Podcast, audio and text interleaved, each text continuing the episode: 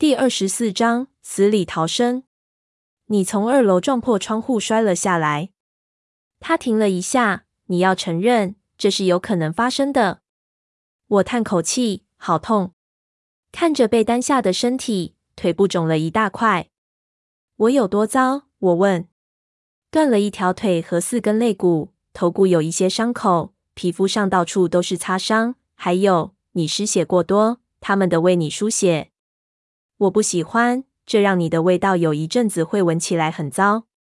睁开眼睛，看见一片明亮。我在一间不熟悉的白色房间内。我旁边的墙上挂着长长的窗帘，头顶闪耀的白色灯光让我几乎睁不开眼。我被安置在坚硬不平坦的床上，四周有铁栏，枕头又扁又硬。周围传来一种吵杂的哔哔声。我希望这代表我还活着。死亡应该不会那么不舒服。我的双手都被缠上滴管，脸上从头顶到鼻子下面都被包裹住。我想抬起手把它撕下来，不，不行！冰冷的手指抓住我的手。爱德华，我微微转过头，他俊美的脸只离我一寸远，他的下巴倚在我枕头边上。我发现我真的活着，我满怀感激和喜悦。哦，爱德华，我真抱歉。嘘，他叫我安静。现在都没事了。发生什么事？当我试着回想时，我的脑袋抗议着，我什么都想不起来。我差点来不及，我可能会来不及的。他低声说着，声音充满痛苦。我真笨，爱德华。我以为他抓走我妈。他骗过我们所有人。我得打电话给查理和我妈。我朦胧的想起。爱丽丝已经打过电话给他们了。瑞尼人在这，嗯，这是医院。他去买些东西吃。他在这儿。我试着坐起来，但脑中天旋地转得更为严重。他的手温柔地将我压回枕头。他马上就会回来了。他说：“你的躺着，别动。”但你要怎么跟他说？我惊恐地问。他这样哄我没用。我妈在这。我刚从吸血鬼的攻击下恢复。你要怎么告诉他我为什么会在这？你从二楼撞破窗户摔了下来。他停了一下。你要承认这是有可能发生的。我叹口气，好痛。看着被单下的身体，腿部肿了一大块。我有多糟？我问。断了一条腿和四根肋骨，头骨有一些伤口，皮肤上到处都是擦伤。还有，你失血过多，他们得为你输血。我不喜欢，这让你的味道有一阵子会闻起来很糟。这对你来说应该是好的改变。不，我喜欢你原来的味道。你是怎么做到的？我低声问。他立刻了解我的意思。我不确定。他避开我好奇的眼光，温柔地举起我包着纱布的手握住，小心的不要缠绕到监视器的电线。我耐心的等着。他叹口气。还是避开我的目光，我差点停不下来。他低声说：“差点失败，但我还是做到了。”他终于抬头，似笑非笑的：“我一定很爱你。我尝起来跟闻起来一样好吗？”我笑着回应，这表情拉扯到我的脸，好痛。更好，比我想的更好。我很抱歉，我充满歉意地说。他抬起眼看着天花板：“你是该为这件事道歉。”我应该为什么道歉？为你的莽撞害我差点失去你。我很抱歉。我再次怀着歉意说：“我知道你为什么这么做。当然，他的声音很令人欣慰，但这很荒谬。你应该等我。你应该告诉我，你不会让我去的。是不会。”他用无情的声调回答我：“我不会同意的。”我开始回想起一些不快乐的回忆。我颤抖着，整个人抽搐。他立刻变得焦虑。贝拉，哪不舒服？詹姆斯怎么了？我把他从你身上拉下来之后，艾米特和贾斯伯就解决掉他了。他的声音中带着遗憾。这把我弄糊涂了。我没看见艾米特和贾斯伯，他们的离开那个房间太多血了。但你留下来了。是的，我留下来了。还有爱丽丝，还有卡莱尔。我好奇地说：“他们俩人都爱你，你知道的。”我回想起一些痛苦的片段，我得提醒爱丽丝。爱丽丝看了影带了吗？我焦虑地问。是的，她的声音再度充满阴郁，充满憎恨。她一直被关在黑暗中，所以她才会记不得。我知道，她现在也了解了。她的声音很平静，但他的脸充满愤怒。我想用手触摸他的脸，但某样东西阻止了我。我向下看，原来是点滴管。哦，我退缩着。怎么了？他焦虑地问。这让他暂时分心。但他眼中的痛苦并未完全消失。真，我解释，不敢再看我的手。我专心盯着天花板，试着深呼吸，虽然这会让我的肋骨更加疼痛。怕真的胆小鬼，他摇头，低声喃喃自语：“哦，一个残酷的吸血鬼，快把他折磨致死。当然是他自己要跑去见他的，但结果却是点滴。”我翻翻白眼。至少我很高兴发现痛苦已经消退了。我决定改变话题。那你在这干么？我问。他瞪着我，一开始很困惑，然后双眼出现受伤的神情。他皱起眉头：“你要我离开吗？”不，我马上抗议，被这个念头吓坏了。不，我是说，你在这儿，我妈会怎么想？在她回来之前，我要有个故事才行。哦，他纠结的眉心舒展开来。我到凤凰城来找你，要跟你理性的谈谈，想说服你回去福克斯。他大大的眼中充满诚挚和真心，我几乎要相信他了。你同意见我？当时我和卡莱尔还有爱丽丝在一起，当然我是在父母的监督之下。你开车离开旅馆，他生动的描述。但你要走到我房间时，从楼梯上摔了下去。嗯，接下来你都知道了。你不用记得所有的细节，因为你有很好的借口，就说头昏脑胀，什么都想不起来就行了。我想了一会，这故事有几个瑕疵，例如窗户没破。不见得，他说。爱丽丝挺热衷于制造证据，所有证据都安排好了。如果你想要的话，你还能控告旅馆。不过你不用担心这些。他轻轻抚摸着我的脸颊。你现在唯一要做的事就是赶快好起来。疼痛或药物并没有影响我的本能。我对他的抚摸立刻起了反应。监视器的哔哔声变成不稳定的尖锐警戒声。现在他不是唯一可以听见我心跳声的人了。真是丢脸死了！我对自己喃喃自语。他窃笑，眼中出现思索的神色。嗯，我很好奇。他缓缓地倾向我，在他的唇还没碰到我之前，哔哔声狂野地大响。但当他的唇贴上我的之后，虽然他只是轻柔的压上，哔哔声却突然全停了。他猛地抽身，满脸焦虑。但当他看见监视器上的心跳恢复正常时，便露出放松的表情。看来我得比平常更小心地照顾你。他皱着眉说：“我还没亲够。”我抱怨着：“不要逼我起来。”他笑了，轻声将唇轻柔地印在我的唇上。监视器又狂野地大响。突然间，他的唇变得紧绷。他抽身离开我。我想我听见你妈回来了。他又笑了。别丢下我！我呼喊着，想象他离开的痛苦像浪般涌向我。我不能让他走。他可能会再度从我生命中消失。他马上了解我眼中的恐惧。我不会，他严肃地保证，然后又笑了。我会睡个午觉。他从我身边的硬塑胶椅离开，坐到床脚边蓝绿色假皮的活动躺椅上，背靠着椅背，闭上眼，完全动也不动。别忘了呼吸，我讽刺的低声说。他做了个深呼吸，还是闭着眼。我现在也听见我妈的声音了，她在和某人说话，可能是护士。她听起来既疲累又心烦意乱。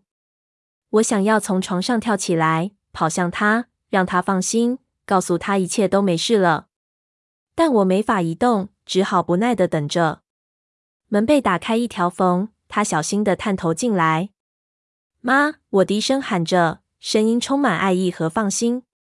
他瞄一眼爱德华，他仍然靠在躺椅上动也不动。然后他蹑手蹑脚走到我床边，他一直没离开过，是吗？他低声对自己喃喃自语。妈，真高兴看到你。他弯下身给我一个温柔的拥抱，我感到温暖的泪划过我的脸颊。贝拉，我真是担心死了。我很抱歉，妈，但一切都没事了，你放心。我安慰着他。我真高兴看到你醒过来。他坐在床边。我突然发现我不知道时间，我在这多久了？今天是星期五，亲爱的。你昏迷了好几天。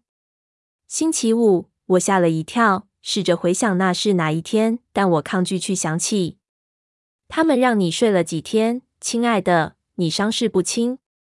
我知道，我感觉得到。你很幸运，刚好遇到库伦医生在那边。他真是个好人，虽然很年轻。他看起来比较像模特儿，而不是医生。你见到库伦家的人了？还有爱德华的姐姐爱丽丝，真是位可爱的女孩。她的确是，我全心全意同意。他转头看着爱德华，他还是闭着眼靠在椅背上。你没告诉我你在福克斯有这些好朋友。我呻吟着瑟缩。哪儿痛？他焦虑地问，转过来看我。爱德华的眼睛也睁开看着我。没事，我向他保证。我只是要记得叫自己别动。他闭上眼睛，重新恢复假睡状态。我趁这个机会将我妈的注意力转移到另一个话题。费尔在哪？我很快地问。佛罗里达。哦，贝拉，你猜不到。就在我们打算要离开的时候，我们收到最棒的消息。费尔要签约了。我猜。是的。你怎么猜到的？太阳队，你相信吗？那真是太好了，妈！我努力用最大的热情回应着，虽然我对这件事的意义一点都不了解。还有你会喜欢杰克逊维士的。我茫然地看着他，滔滔不绝说着。当费尔谈到雅克朗市时，我有点担心会下雪什么的。你知道我不喜欢寒冷，但现在是杰克逊维耶，永远都是太阳，湿度也刚好。我们找到一栋很漂亮的房子，黄白色调，门廊就像老电影一样，还有大大的橡树，离海边只有几分钟。你可以有你自己的浴室。等一下，妈，我打断他。爱德华的眼睛还是闭着，但他看起来很紧张，一点都不像睡着的人。你在说什么？我不要去佛罗里达，我要住在福克斯。傻瓜。你现在不用住那边了，他笑着说。费尔会比现在更常待在同一个地方。我们谈了很多，我想利用客场比赛的时间来取得一点平衡，一半时间陪你，一半时间陪他。妈，我犹豫着，努力想着该如何婉转地告诉他，我想要住在福克斯。我已经熟悉学校了，也交了几个朋友。当我提到“朋友”这个词时，他再次看向爱德华。所以我试着用另一个方法，而且查理需要我。他一个人在那边，饭又煮得不好。你想留在福克斯？他问。被我搞糊涂了。他似乎无法相信，然后他的眼睛又看了一眼爱德华。为什么？我跟你说过了，学校。查理，哎哟，我刚耸了耸肩，又把自己弄痛了。这不是个好借口。他的手无助的轻抚着我，试着找出不会弄痛我的地方来抚慰我。他抚拍我的前额，唯一没绷带的地方。贝拉，亲爱的，你讨厌福克斯，他提醒我。其实那地方还不坏。他皱着眉，第四次回头看向爱德华，这次非常慎重。是因为这个男孩吗？他低声说。我张开嘴想说谎，但他的眼睛仔细盯着我的脸。我知道他会看穿的。某部分，我承认，不需要坦白这部分有多大。你跟爱德华说过话了吗？我问。是的，他犹豫着，看着他动也不动的睡姿。我要跟你谈谈。谈什么？我问。我想这个男孩爱上你了，他指责，但声音很低。我想是的，我吐露。那你对他有什么感觉？他努力压抑声音中强烈的好奇。我叹口气，不敢看他。无论我多爱我妈，我都不想和他进行这类的谈话。我为他疯狂，这真像是青少年交第一个男朋友时会说的话。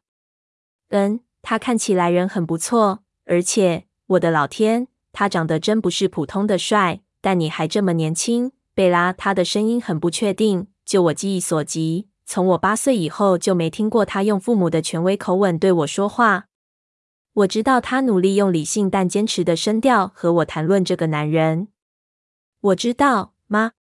别担心这些，应该只是一时的迷恋。我哄着他。也对，他同意。没想到这么容易。然后他叹了口气，内疚的瞄了一眼墙上的大钟。你要走了吗？他咬紧唇。费尔，等一下可能会打电话来。我不知道你会醒过来。我没事的，妈。我试着用冷静的声音安抚他，免得伤到他的感情。我又不是一个人。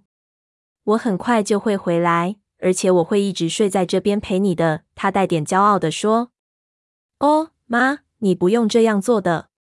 你就在家里睡就好，我也不会注意到。止痛药让我头脑晕眩，很难专心。很显然，我睡了好几天了。我太紧张了。”他羞怯地承认：“家附近有犯罪分子，我不想一个人在家。”犯罪分子？我紧张地问。有人闯入转角那间舞蹈教室，放火将它夷为平地，烧得精光，一点渣都没留下，还在屋前留下一辆脏车。你记得吗？你以前在那边学过跳舞，亲爱的。我记得。我抽搐颤抖着。我可以留下来的，宝贝，如果你需要我的话。不用了，妈，我没事。爱德华会陪着我的。他一副那正是他要留下来的原因。我晚上会回来，这听起来比较像是警告而不是承诺。他边说边瞥向爱德华：“我爱你，妈。我也爱你，贝拉。当你走路时，试着更小心，亲爱的。我不想失去你。”爱德华的眼睛闭着，但脸上闪过一丝笑意。护士进来了，忙碌地检查我的点滴和电线。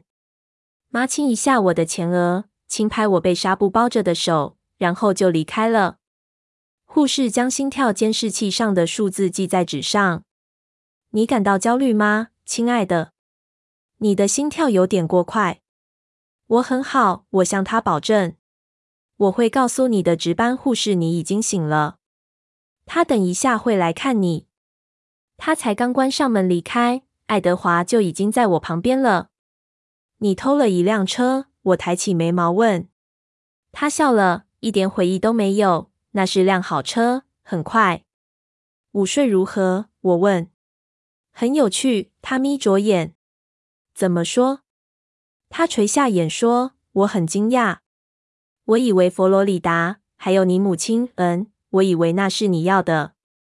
我不理解的瞪着他。但你在佛罗里达要整天待在屋内。你只能在晚上出来，像一般的吸血鬼一样。他几乎笑了出来，然后他面无表情地说话：“贝拉，我会留在福克斯，或是一个像福克斯一样的地方。”他解释：“一个我无法伤害你的地方。”我一开始没听懂，只是茫然地瞪着他。当他说的话一字字地进入我的脑中，像恐怖的拼图拼凑完成后，我意识到我的心跳声因为呼吸过度而加快。我的肋骨用疼痛在抗议。他很沉默，只是小心看着我的脸。我的疼痛不是来自断裂的肋骨，而是想到他要离开，那无止境的孤寂让我几乎崩溃。然后另一个护士走了进来。护士先熟练地检查我的表情，才转身查看监视器。爱德华动也不动地坐着。亲爱的，再给你打点止痛药好吗？他和善地问，检查着点滴管。不不，我低语，试着隐藏声音中的痛苦。我什么都不需要，我不能让眼睛闭起来。不用装勇敢，亲爱的。你放轻松会好得快些。你需要休息。他等着，但我只是摇头。好吧，他叹口气。如果你需要的话，就按叫人铃。他严厉的看了爱德华一眼，又焦虑的看一眼仪器，然后才离开。他冰冷的手放在我的脸上，我睁大眼睛瞪着他。嘘，贝拉，别激动。不要离开我！”我用心碎的声音说。“我不会。”他保证。“现在休息，不然我会叫护士回来，好让你镇静下来。”但我的心跳不肯慢下来。贝拉，他焦虑地轻抚我的脸。我哪都不会去。只要你需要我，我会一直在这。你发誓你不会离开我？我低声问。我试着控制喘气，肋骨抽痛着。他双手捧着我的脸，他的脸贴近我，眼睛睁得大大的，很严肃。我发誓。闻到他的呼吸让我平静，也让我的呼吸变得平顺。他继续捧着我的脸。他的凝视让我全身慢慢放松，哔哔声恢复正常的速度。他的眼珠很黑，接近黑色而不是金色。好点了？他问。是的，我小心地说。他摇摇头，然后低声喃喃自语些我听不懂的话。我只听懂其中几个字：过度反应。你为什么要这样说？我低声问，试着让我的声音不再颤抖。因为一直就我，让你觉得厌倦吗？你要离开我吗？不，我不要离开你，贝拉。当然不。讲讲道理，就算要一直救你，我也甘之如饴。但事实上，是我害你陷入危险的，是我害你变成现在这样的。对，你是那个原因。我皱着眉，我在这里还活着的原因。差一点点，他的声音好低好低。但你包着纱布和石膏，动弹不得。我不想讨论我最近的濒死经验。我的声音中渐渐起了怒意。我想说的是其他重点，随便你要不要听。如果不是你，我早就躺在福克斯的墓地腐烂了。他因为我说的话退缩，清澈的眼里满是荆棘。但这还不是最糟的部分。他继续低声说，一副我刚才没说话的样子。最糟的不是看见你在地板上被击倒和打断骨头，他的声音很恼怒。最糟的不是担心我可能来不及，最糟的不是听见你的尖叫。所有这些令人无法忍受的记忆，我都将永远记得。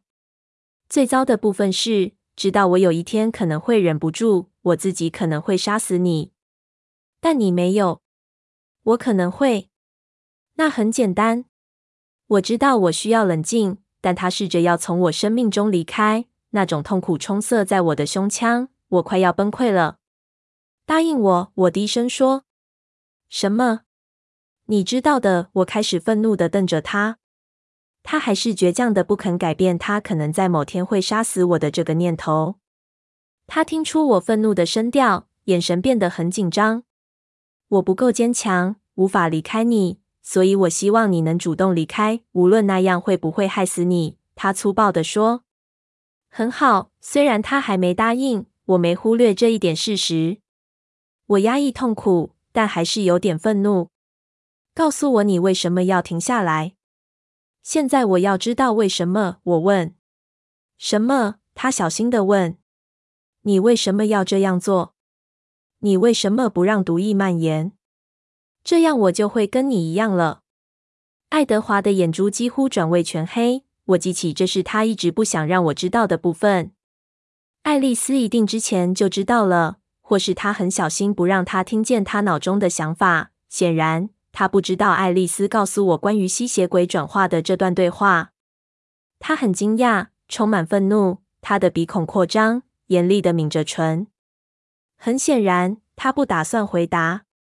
我承认我对男女关系没有经验。我说，但照理说，男人和女人应该有同等的地位，不能老是其中一个人拯救另一个人。他们应该彼此拯救。他坐在床边，交叉手臂环抱着，下巴顶在手臂上。他的表情很平静，显然已经控制住他的愤怒，不生我的气了。我希望我有机会能在他发现是爱丽丝告诉我的之前。先警告他，你有拯救我。他安静地说：“我不能永远当路易斯。”我坚持，我也想当超人。你不知道你在要求什么。他的声音很轻柔，眼睛专心看着枕头边。我想我知道，贝拉，你不知道。我花了快九十年想这个问题，到现在仍然不确定。你希望卡莱尔没有救你吗？是的，我不希望他救我。他停了一会，继续说：“不过那时我已经濒临死亡，所以我并没有放弃任何事。你是我的生命，如果失去你，我也活不下去。我现在已经能顺利说出口了，承认我需要他是如此容易。但他还是很冷静，他的心意已决。我做不到，贝拉，我不会那样对你的。为什么？”我用粗哑的声音问：“不如我想的那样大声。不要告诉我那很难。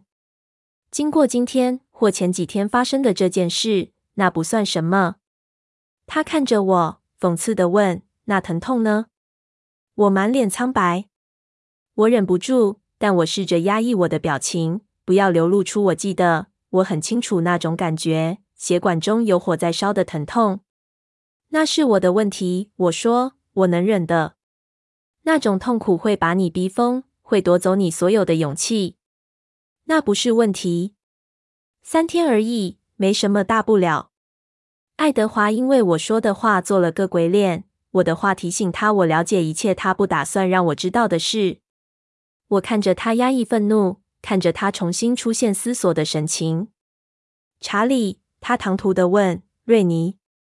我挣扎了好几分钟，想着该如何回答他的问题。我张开嘴，但发不出声音，只好闭上。他耐心等着，表情因为胜利而出现喜悦，因为他知道我无法诚实回答。听着，这不是问题。我最后低语，我的声音听起来不具说服力，就像我每次说谎一样。瑞尼一向选择对他最好的，他一定希望我也是。而查理。他会恢复的。他习惯一个人了。我不能永远照顾他。我有我自己的生活要过下去。那正是重点。他厉声说：“我不要你的生命结束。如果你在等着我的临终时刻到来，那我告诉你，我正在接近。你会好的。”他提醒我。我深呼吸，让自己冷静，无视呼吸引起肋骨疼痛所造成的抽搐。我瞪着他，他也瞪着我。完全不肯妥协的表情。不，我缓缓地说：“我不要。”他的眉头皱起来。当然你会，你可能会有一两个疤痕。你错了，我坚持，我会死。说真的，贝拉，他现在很焦虑了。你只需要在医院待几天，最多两周。我怒瞪着他。我可能不会现在死，但某天会。每天的每一分钟，我都更接近死亡。而且我会变老。我情绪低落地说这些话，让他皱起眉，修长的手指按压着太阳穴。他闭上眼睛。那本来就会发生，应该要发生。就算我不存在，也会发生。而且我不应该存在。我哼的一声，让他惊讶地睁开眼。那很笨，就像某人赢了乐透彩，你却拿走他赢得的钱，然后说：“听着，我们让事情回到过去。”这是最好的方法，我才不相信。我不是乐透，他咆哮着说。没错，你比那更好。他翻翻眼，咬紧唇。贝拉，我们不要再讨论这个话题了。我不会让你活在黑暗的永生不死世界。这话题到此结束。如果你觉得这样就结束了，那你根本不了解我。我警告他，你不是我认识的唯一一个吸血鬼。他的眼珠又变成黑色。爱丽丝不敢。那一瞬间，他脸上的神情吓坏我。我想象不出有谁能忤逆他。爱丽丝已经看到了，是不是？我猜这就是他让你心情不好的原因。他知道我会变成像你一样，终有一天。他错了。他也看到你死了，但并没有发生。我会让爱丽丝看到的事情成真。你无法阻止我的。我们瞪着对方好久好久，房间内一片沉默，只有机器的嗡嗡声、哔哔声、点滴滴落声和墙上时钟的滴答声。最后，他的表情变得温柔。所以，我们现在的结论是？我好奇的问。他轻笑着说：“我想是无解了。”我叹口气：“，你现在觉得怎么样？”他眼底带着紧张。我很好，我说谎。我不相信你，他温柔地说：“我不会回去睡觉的。你需要休息，这些争辩对你不好。那就听我的。我提醒他。你想得美。他伸手按铃。不要。他不理我。有什么需要帮忙的？墙上的对讲机传来粗哑的声音。请帮我们准备些止痛药。他平静地说，无视我愤怒的表情。我会请护士过去。那声音平淡地说。我不会吃的，我保证。他看着流进我身体的点滴，我想他们不会要你吞任何药丸。我的心跳速度开始爬升。他读出我眼中的恐惧，沮丧地叹口气：“贝拉，你还在痛，你需要休息，这样才会好得快。你为什么这么难相处？他们现在不会再替你打针了。我不怕针。”我低语：“我怕闭上眼睛。”然后他露出招牌的帅气笑容，双手捧住我的脸。我跟你说过，我哪都不会去。别担心，只要能让你高兴，我会留在这里。我回他一个微笑，无视我脸颊拉扯的痛楚。你知道，你说的是永远。哦，你会度过的，那只是迷恋。我不可置信地摇着头，这动作让我昏眩。我很惊讶，瑞尼这么容易就相信了。我知道你会懂的。身为人类，其中一件美丽的事就是，他告诉我事情会改变。我眯起眼，别期望太高。当护士走进来时，他正在笑。护士手上拿着注射器。抱歉，护士唐突地对爱德华说。他起身走到房间角落，倚在墙上，交叉着手臂等着。我眼睛盯着他，还是很担心。他平静地迎上我的凝视。亲爱的，没事了。护士对我微笑，一边将针打进点滴管。你马上就会觉得好多了。谢谢。我并不怎么热情地低声说。很快的，我就感到一阵倦意。这是应该的。他对我逐渐闭上的眼睛说。他一定是离开房间了，因为某个冰冷平滑的东西贴着我的脸。别走，我含糊地说。我不会走的，他承诺。他的声音如此悦耳，像催眠曲。就像我说的，只要能让你高兴，只要对你是最好的。我试着摇头，但好沉重。那不一样，我低语。他笑了。现在什么都别担心，贝拉。等你醒过来再跟我争辩。我想我笑了。好。我能感到他的唇贴在我的耳边。我爱你。他低语：“我也是。”我缓缓转过头，寻找着他。马上知道我要什么。他的唇轻柔的吻上我。谢谢，我叹息着说：“不客气。”我逐渐失去意识，但我试着跟恍惚作战。我只想再跟他说一件事。爱德华，我挣扎着清楚念出他的名字。是的，我赌爱丽丝赢。我低声说，然后闭上眼睛。放任自己被黑暗笼罩。Epilogue 盛典。如果有什么误会的话，我很抱歉。但贝拉今晚没空。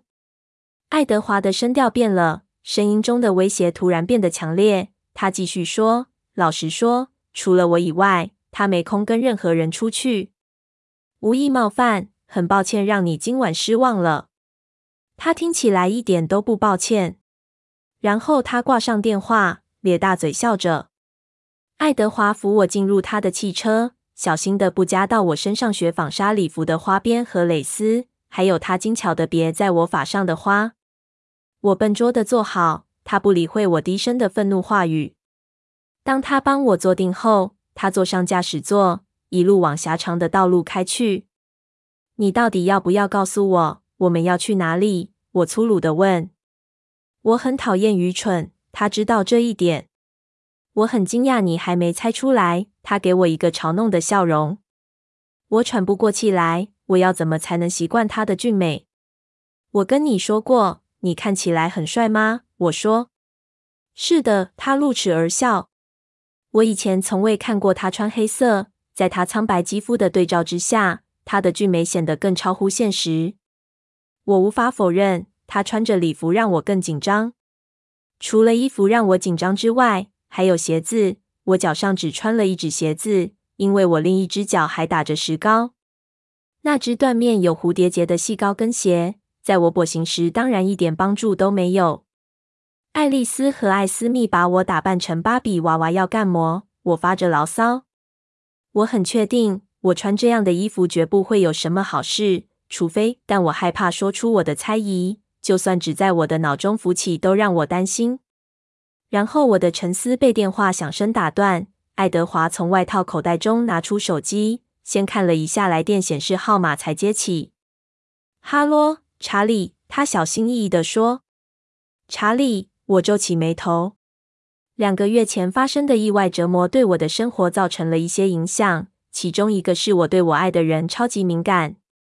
我和瑞妮间的角色对调了，至少在保持联络方面。如果他没有每天看邮件，我就睡不着，直到打电话找到他为止。我知道那不必要。他现在在杰克逊维很快乐。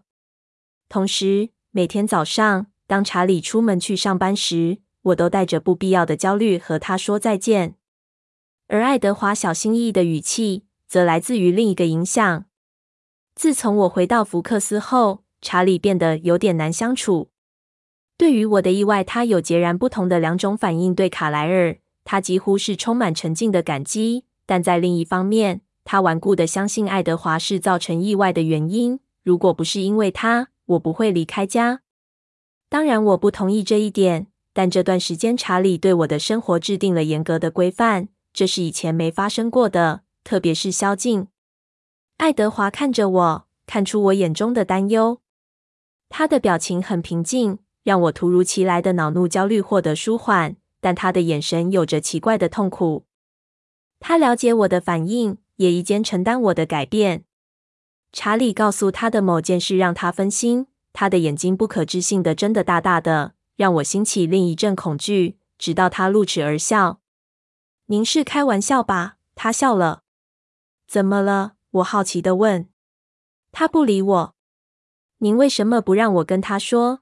爱德华用愉快的声音说。然后他等了一下，又说：“哈喽，泰勒，这是爱德华·库伦。”他的声音表面上听起来很友善，但我很清楚藏在背后的威胁。泰勒在我家干什么？残酷的事实震醒了我。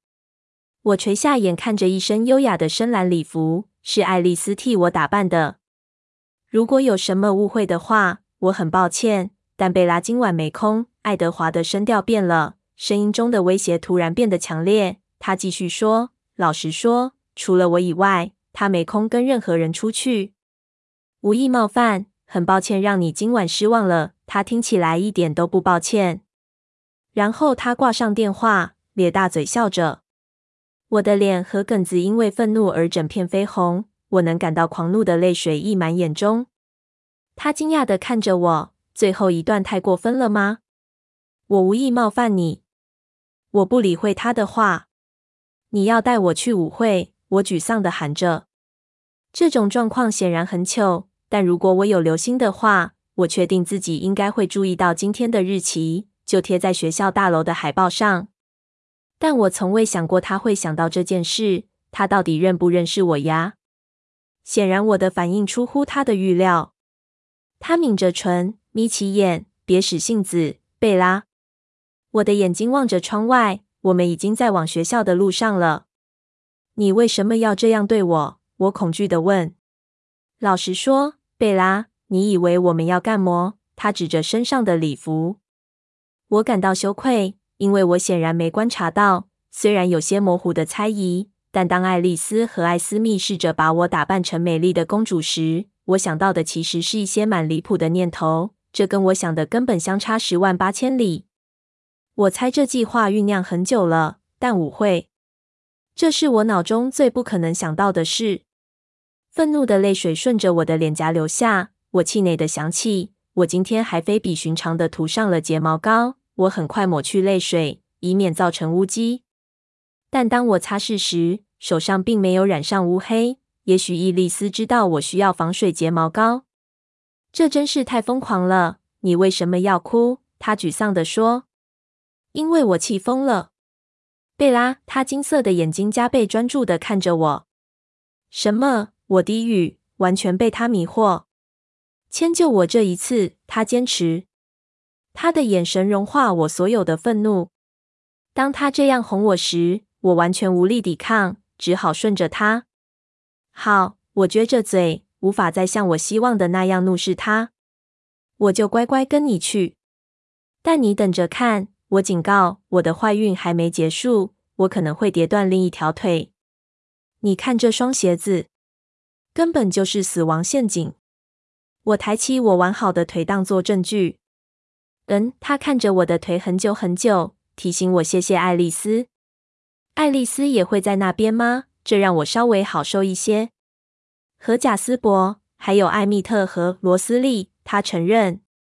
轻松的感觉不见了。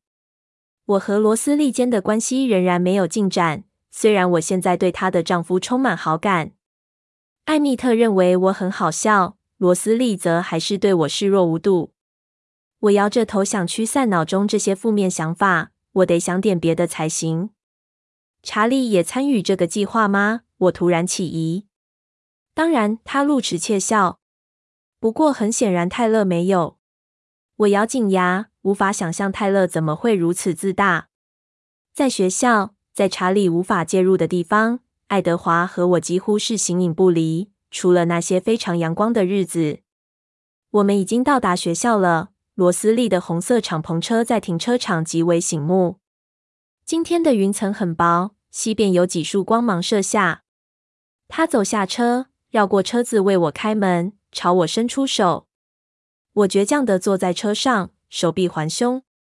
这一身衣服让我觉得不安。还好停车场充满穿着正式服装的人，目击者，因此他无法强迫我从车内出来。我知道，如果只有我们两人的话，他一定会这样做的。他叹口气：“当某人想杀死你，你像头狮子般勇气十足。然后当某人提到跳舞时，他摇摇头。”我大口吸气：“跳舞，贝拉。”我不会做出任何伤害你的事，包括你自己可能造成的伤害。我绝对不会放开你的，我保证。我想一想，突然觉得好过多了。他能从我的脸上看出我的心情。别担心，他温柔地说，不会有事的。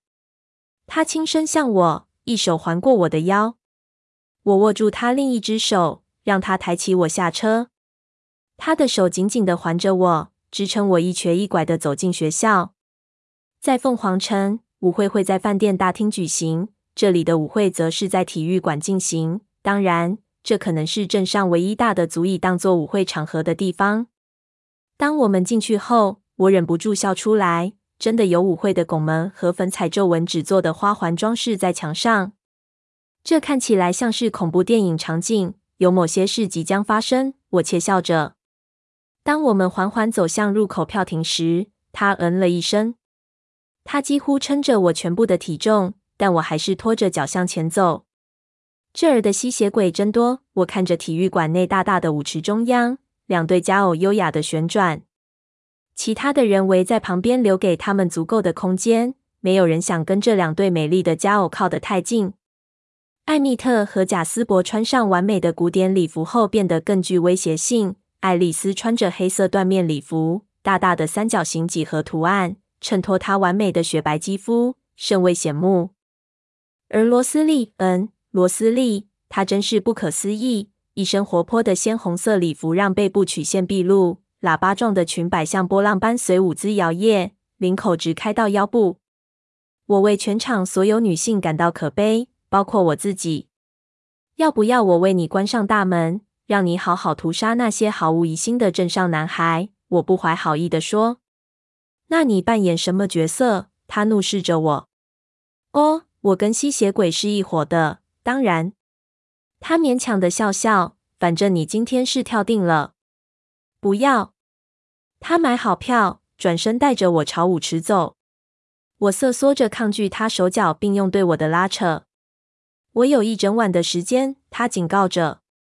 最后，他终于成功的拖着我走过舞池，经过他的家人，他们正在舞池内优雅的旋转。现在的时间和音乐完全不适宜。我惊恐的看着他，爱德华，我的喉咙很浅，只能低语。我真的不会跳舞。我全身泛起一阵恐惧。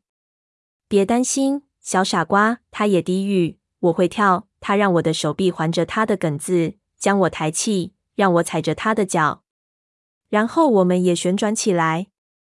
我觉得我像是五岁的小女孩。几分钟不费力的华尔兹后，我笑了起来。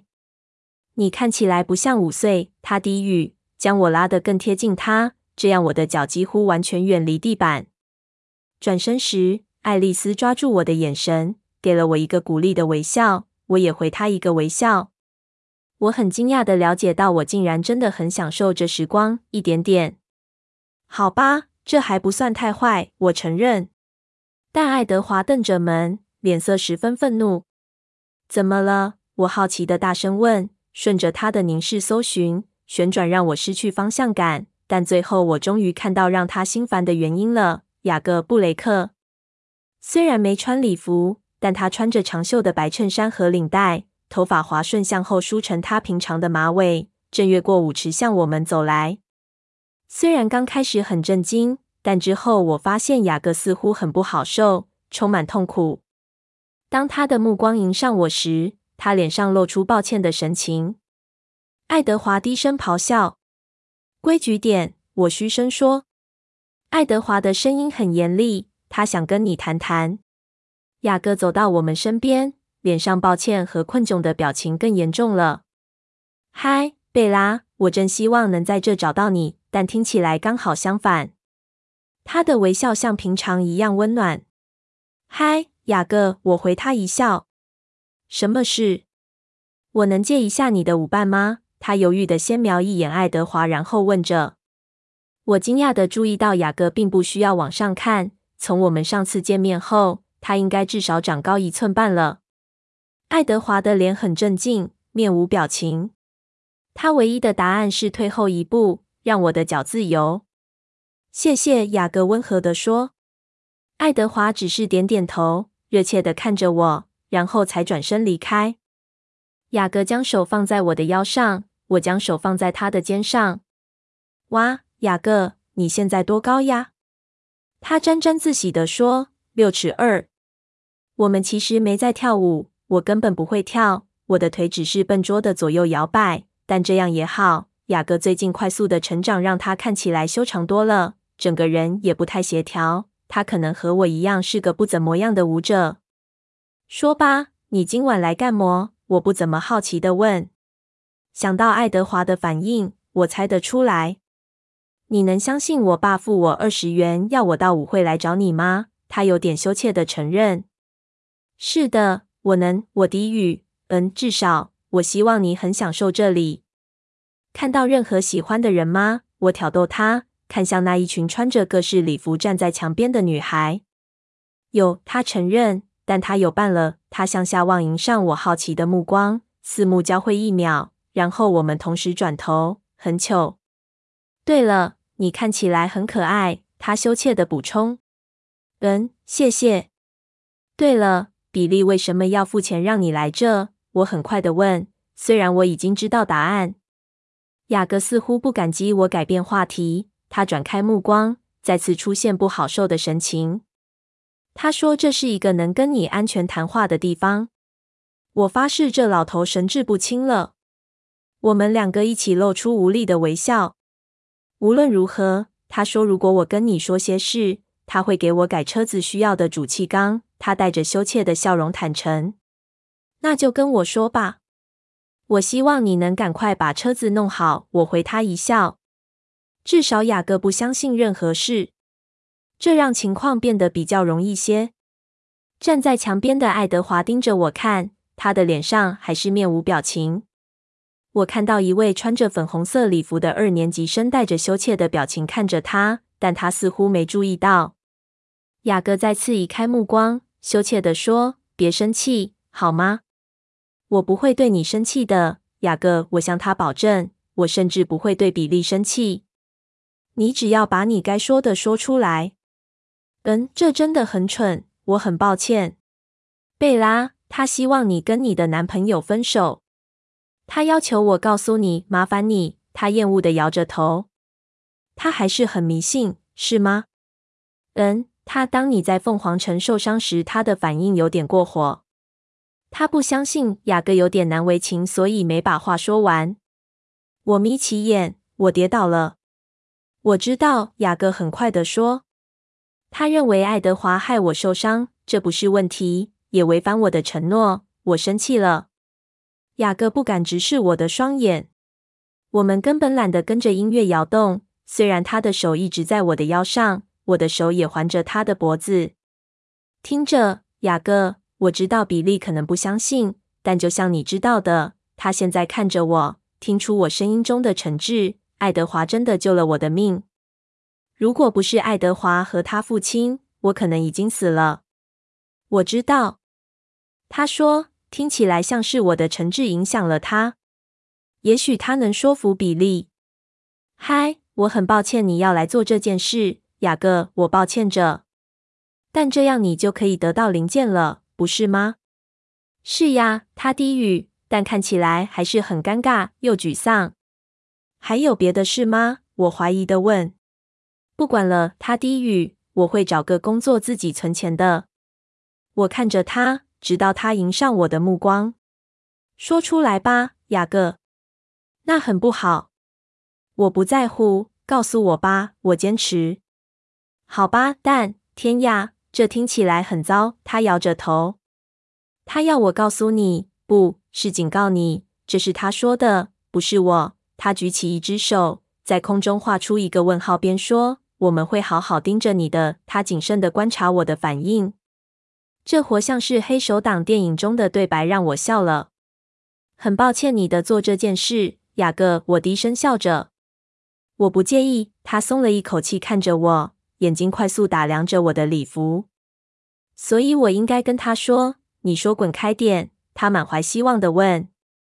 不，我叹口气，帮我跟他说谢谢。我知道他是好意。这首乐曲结束，我松开我的手，他的手在我的腰间犹豫着，看了一下我疼痛的那只脚。你想再跳一曲吗？或是要我帮你拿点什么饮料？爱德华帮我回答了，不用了，雅各。接下来交给我就行了。雅各呆住，大大的眼睛瞪着爱德华，他就站在我们后面。嗨。我没看见你，他低声说。我猜我们以后见了，贝拉。他退后一步，郁闷地挥手道别。我笑了，嗯，下回见。对不起。他转身之前又补一句。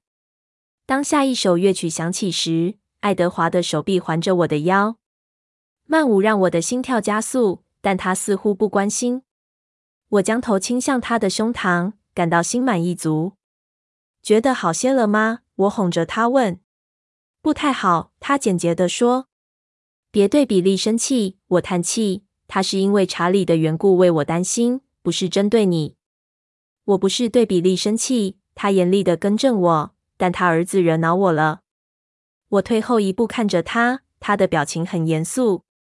为什么？首先，他害我打破承诺。我困惑地看着他。他隐隐笑着。我答应今晚不会放开你的，他解释。哦，嗯，我原谅你，谢谢。但还有别的原因，爱德华皱着眉。我耐心等着。他说你可爱，他最后终于说，眉皱得更深了，那几乎是侮辱。你看起来美丽动人极了。我笑了。你有一点偏见。我不认为。再说。我眼光好得很。我们又开始旋转，他抱紧我，让我的脚踩在他脚上。你到底要不要解释这一切？他低下头望着我困惑的表情。我意味深长地看着装饰用的皱纹纸。他想了一会，改变移动方向，带着我转出人群，朝体育馆后门方向过去。我隐约看见杰西卡和麦克在跳舞，他们小心地看着我。杰西卡向我挥手，我很快回他一笑。安琪拉也在，充满幸福喜悦的欢乐，陶醉在小班钱尼的臂弯中。他比他低一个头，他完全没抬起头看我。里和莎曼莎、罗伦和康纳，但他瞪着我们。我几乎可以叫出从我们身边转过的每张脸孔的名字。然后我们就到了屋外，在朦胧的夕阳下。一旦我们独处。他便把我抱起来，走过黑暗的花园，直到我们到达大树阴影下的长椅。他坐着，让我躺在他的怀中，靠着他的胸膛。透过薄薄的云层，可以看见月亮已经升起。他的脸在白色的月光下洋溢着热情，但嘴唇严厉的抿成刚毅的线条，眼中闪着困扰。重点是我轻柔的催促他，他不理我，抬眼望着月亮。又是黄昏，他低语，又是一天的结束。无论这一天多完美，终将结束。有些事不会结束，我立刻感到紧张，低声说。他叹口气。我带你来舞会。他缓缓地说：“总算愿意回答我的问题，因为我不希望你错过任何事。我不希望我的出现让你无法享受某些事。如果我能帮忙的话，我要你像个人类。我要你的生活继续下去，就像我真的在一九一八年死亡一样。”我因为他的话而颤抖，然后愤怒地摇着头。你觉得我有可能自动自发来参加舞会吗？要不是你比我强壮一千倍，我才不会让你带我到这来。他嘴角挤出一个笑容，但眼中没有笑意。这还不坏，你自己说的。那是因为我跟你在一起。我们沉默了一会，他看着月亮，我看着他。我希望有方法向他解释我的人类生活多么无趣。你能告诉我一些事吗？他问，带着微笑低下头来看着我。我不总是这样吗？只要答应，你会告诉我。他笑着坚持。我知道我会立刻后悔的。好，当你最后发现我是要带你来舞会时，你似乎真的很惊讶。他开始。我是。我打断他。没错，他同意。你一定有其他念头。我很好奇，你认为我们穿成这样要去哪里？没错，我立刻后悔了。我咬紧唇。犹豫着，我不想告诉你。你答应过的，他提醒我。我知道。有什么问题吗？我知道他认为我不说话只是因为不好意思。我说出来你会生气的，或是难过。他皱起眉，想了一会，我还是想知道，可以告诉我吗？我叹口气。他等着。嗯，我以为是某种盛典。我不认为是一般人类的平庸活动，像舞会。我嘲弄地说：“人类？”他平静地问，同时注意到最主要的字眼。我低头望着身上的衣服，烦躁地玩弄散落的雪纺纱。他沉默地等了一会。好吧，我沙哑地坦白：“我希望你可能会改变心意，愿意改变我。”他的脸上闪过好多种不同的表情。有些我认得出来，愤怒、痛苦。然后他似乎整理好他的表情，露出一副被我逗乐的样子。你以为那是一种需要穿礼服的盛典，是吗？他逗着我说，摸着礼服外套的翻领。我沉下脸，想掩饰我的困窘。我又不知道这些事是怎么进行的，至少对我来说，比舞会合理些。他还是笑着看我。这不好笑，我说。你是对的。那不好笑，他同意，同时微笑退去。我宁愿把它当作笑话，而不是相信你是认真的。但我是认真的。他深深的叹气。我知道，你真的愿意。他眼中再度出现痛苦的神情。我咬紧唇，点点头，准备好让一切结束。他低语，几乎是对他自己说：“这将会成为你人生中的黄昏。”你的人生才刚开始，你却准备要放弃一切。那不是结束，而是开始。我低声反驳他：“我不值得。”他悲伤地说：“你记得有次你告诉我，我并没真的看清我自己吗？”我扬起一边眉毛。你显然有相同的盲点。我知道我是什么。我叹口气，但他异变的情绪让我也跟着转变。他抿着唇。眼中出现探索神色，端详我的脸好久好久。那你真的准备好了？他问。嗯，我大口吸气。是的。他笑了，头缓缓地倾向我，直到他冰冷的唇抚过我唇角的肌肤。现在，他低语，他的呼吸冰冷地吹过我的颈部。我不由自主地颤抖。是的，我低语，这样我的声音才不会毁了一切。万一他认为我是虚张声势，他会失望的。我已经做了决定，我很确定。虽然我的身体像木头一样僵硬，我的手握成拳状，呼吸飘忽不定。他隐隐的笑着，抽开身，露出挫败的表情。你不会真的相信我就这样轻易让步吧？他用扫兴的声音嘲弄说：“每一个女孩都有梦想。”他抬起眉毛：“这是你的梦想？变成怪物？”不尽然，我说，因为他的措辞而皱眉：“怪物？这倒是。”我的梦想是永远和你在一起。我声音中微弱的痛苦使得他的表情改变了，他露出友善和悲伤。贝拉，他的手指轻柔划过我的唇部线条。我会留在你身边，这样不够吗？我在他的指尖下微笑，现在足够。他皱起眉头，对我的固执不太高兴。今晚没有人会让步。他吐出一口气，听起来特别像咆哮。我摸着他的脸，听我说。我说，我对你的爱超过全世界一切事物的加总，这样够吗？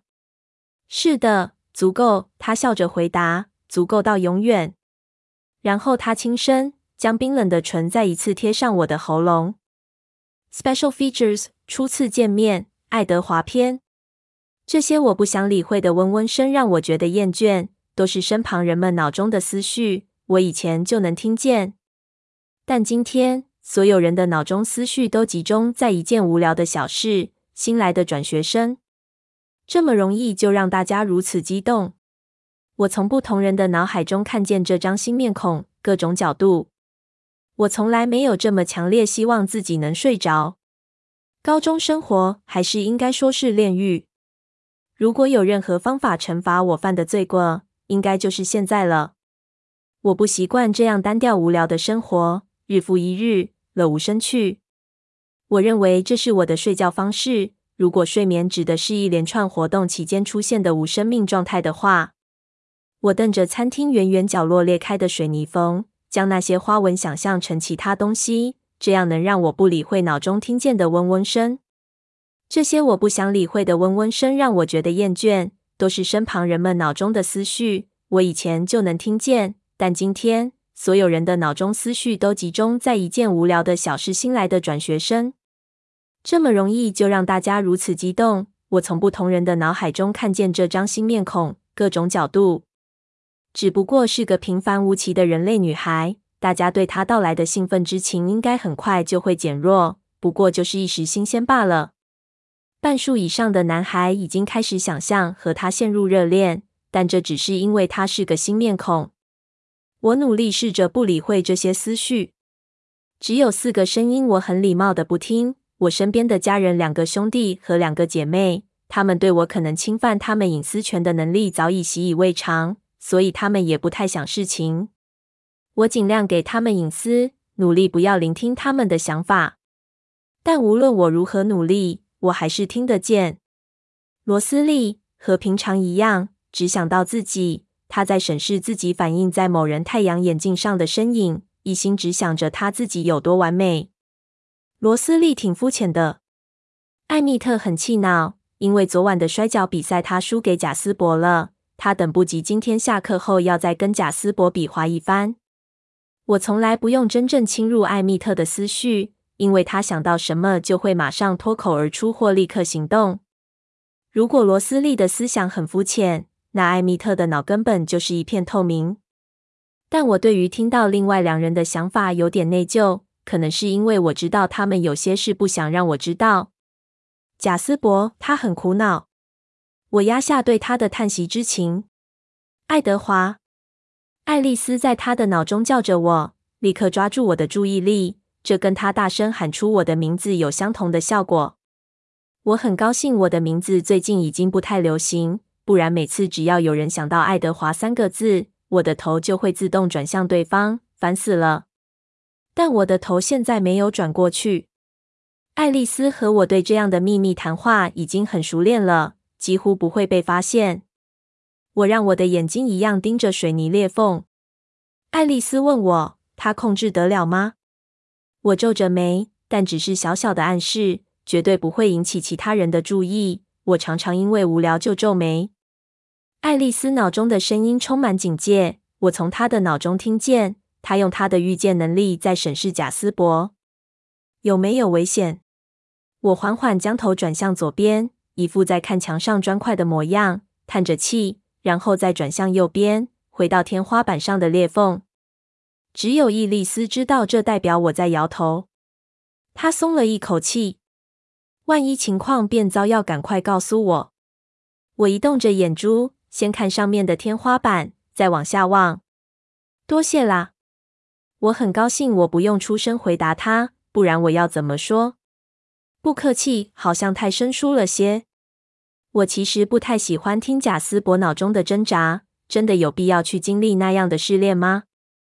为什么不干脆承认他就是没办法像我们其他人一样忍住饥渴算了？那样不是更自然？为什么要挑战自己的极限呢？为什么要引起灾难？从我们上次狩猎到现在已经有两周了。对我们其他人来说，这段时间不算什么，虽然有点不太好受。万一人类离我们太近，如果风向不对，但人类通常不会到我们附近，他们的直觉会告诉他们不了解的是我们是危险的。贾斯伯现在就很危险。一个小女生在离我们最近的餐桌停了一会，边跟朋友聊着天，边拨弄她黄棕色的短发，用她的手指梳理着。暖气将她的气味吹向我们的方向。我已经很习惯这种气息带来的生理影响，喉咙渴望的痛楚，胃中空洞的饥饿感，肌肉收缩，口中自动分泌出毒液，这些都很平常，很容易就能克制。但现在变得更难。因为当我监视着贾斯伯的反应时，我的感觉变得比平常敏锐两倍，两倍的饥渴，不只是我自己的渴望。贾斯伯的思绪奔驰，他正在想象，想象他从爱丽丝旁边起身，站到那女孩身旁，想象着自己倾下身，好像要亲吻她的耳朵似的，让她的唇贴上她的喉咙，想象着她的唇感觉到她脉搏的跳动，热血滚滚流出。我踢了一下他的椅子，他迎上我的眼神，我们对望了一分钟，然后分别移开目光。我能听见他脑中羞愧和自责的心声。对不起，贾斯伯低声喃喃地说。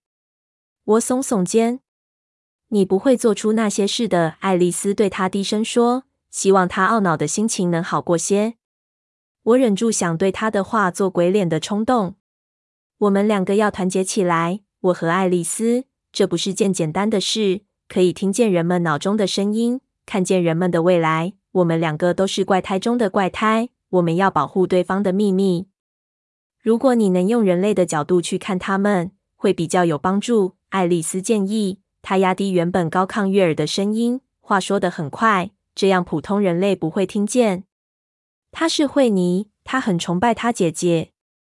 他的母亲还邀请艾斯密参加花园舞会，记得吗？我知道他是谁。贾斯伯简短回答。他转过头望着另一扇屋檐下的小窗户，他的声音很明显表示他不想再谈论这个话题。他今晚一定要去狩猎，不应该再冒险测试他的定力，训练他的耐力，这样太可笑了。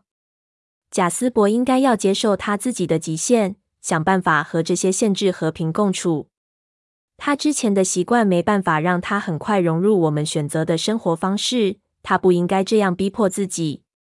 爱丽丝轻轻叹口气，然后站了起来，端起餐盘、他的道具，离开这里，留下他。他知道他已经尽力鼓励他了。虽然罗斯利和艾蜜特对他们的关系比较公开。但其实，伊丽丝和贾斯伯对彼此的情绪才能完全了解与掌握，好像他们也能听见对方脑中想法似的。但只有彼此的。爱德华·库伦。自然而然的，我朝喊我名字的方向看去，虽然并非真的有人出声叫我，他只是在脑中想到我的名字。我的眼睛迎上一双人类的大眼睛，短短一秒钟，我看到他巧克力般的红棕发、白皙的瓜子脸。我知道他是谁，虽然我之前没看过他。今天所有跟他同年级的学生脑中几乎都是他：伊莎贝拉、史旺、新来的转学生、本镇警长的女儿，因为监护权之类的问题而回到此地。贝拉，他纠正每个叫他全名的人。我无聊的移开眼光，但马上就发现不是他在脑中喊我的名字。我听见那个提到我的声音继续说着：“当然，他已经迷恋上库伦家的人了。”我知道这个声音是杰西卡·史丹利。他脑中的思绪烦了我好长一段时间。当他终于放弃这个错误的迷恋后，总算让我松了一口气。我几乎快被他无时无刻的白日梦给弄疯了。我差一点就想告诉他，一旦我的唇和我的利牙靠近他的话，会发生什么事，那样肯定能让他疯狂的想象马上平息。一想到我告诉他之后，他可能的反应，我就忍不住发笑。他应该再丰满一点才好。杰西卡还在絮絮叨叨说个不停，而且她根本一点都不漂亮。我真不知道艾瑞克是怎么看上她的，或是麦克。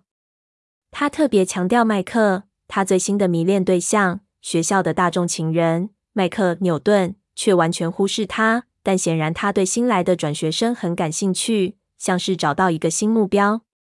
这个念头在杰西卡脑中盘旋着。虽然外表上他对这个新转学生很热忱，杰西卡现在正在向他解释我们一家人。新学生一定是问起我们，每个人今天都在看我。杰西卡脑中沾沾自喜地想着，贝拉有两堂课和我一起，我真是太幸运了。我敢说，麦克一定会来问我关于他的事。我想要在这个女人的聒噪废话把我弄疯之前，先一步将她愚蠢的念头逐出我的脑海。杰西卡正在说一些库伦家的秘密，跟新来那个叫史旺的女生。我低声对艾蜜特说，好让自己分心。艾蜜特低声笑着，她脑中想：我希望她说的是好话。其实很无趣，都是一些大家早就知道的事，一点都不恐怖。我挺失望的呢。那个新女孩怎样？她对这些无聊的八卦也觉得无趣吗？我聆听这位新来的女孩。贝拉脑中对于杰西卡说的故事的反应，当她看见我们这一群大家避之唯恐不及的奇怪家庭时，她会有什么反应？通常我要负责了解大家的反应，我就像是监视者。尽管大家对我们这家人不会有什么好话，为了保护全家人，一旦任何人对我们起了疑心，我就能提早警告家人，好及时撤退。这偶尔会发生。有些人类具有丰富的想象力。以为我们是某种电影或书本中的角色，通常他们想的都是错的，但我们还是宁愿搬走，免得夜长梦多。只有极少数人会猜对，但我们不会让他们有机会证实他们的怀疑。我们只是很快的消失，免得留下惊恐的回忆。但我没听见任何想法，虽然我很仔细的聆听，除了杰西卡滔滔不绝的无趣独白之外，完全听不见他的想法。好像没有人坐在杰西卡旁边似的，这很少见。难道那女孩离开了吗？这不太可能。如果她走了，杰西卡到底在跟谁说话？我往那边看了一眼，想确认。再一次遇上那对棕色的大眼睛，他还是坐在刚才的位置，一样望着我们这家人。不出所料，我想着，杰西卡还在谈论当地人对库伦家的看法。他对我们一定会有想法的。这很正常，但让我诧异的是，我一点都听不见他脑中的声音。他垂下头，脸颊泛起一股诱人的红艳，像是偷窥被逮到而感到困窘似的。还好贾斯伯还是望着窗户，要不然他脸上这股泛红可能会让他控制不住。他脸上的表情很容易猜透，就像是把他心中的想法清楚刻画在额头似的惊讶。他不自觉地专注研究他和我们之间的微妙差异，好奇。当他听着杰西卡的叙述时，还有陶醉。这不是第一次。对我们的猎物来说，我们有种俊美的魅力。但最后，当他发现我盯着他看时，却觉得有点糗。虽然我可以从他古怪的大眼睛猜透他的想法，棕色的眼珠通常看起来很平淡。古怪是因为他眼中的深奥神情。但他脑中的声音却只是一片沉默，我什么都听不见。我感到有点心神不宁。我以前没碰过这样的事，我有什么不对吗？我觉得自己跟之前没有不同。出于担忧，我更用心的聆听，所有被我驱逐出去的声音，现在全都回到我的脑中。不知道他喜欢哪种音乐，也许我可以跟他讨论一下我的新 CD。麦克纽顿在两张桌子远的地方想着，他对贝拉失望念念不忘。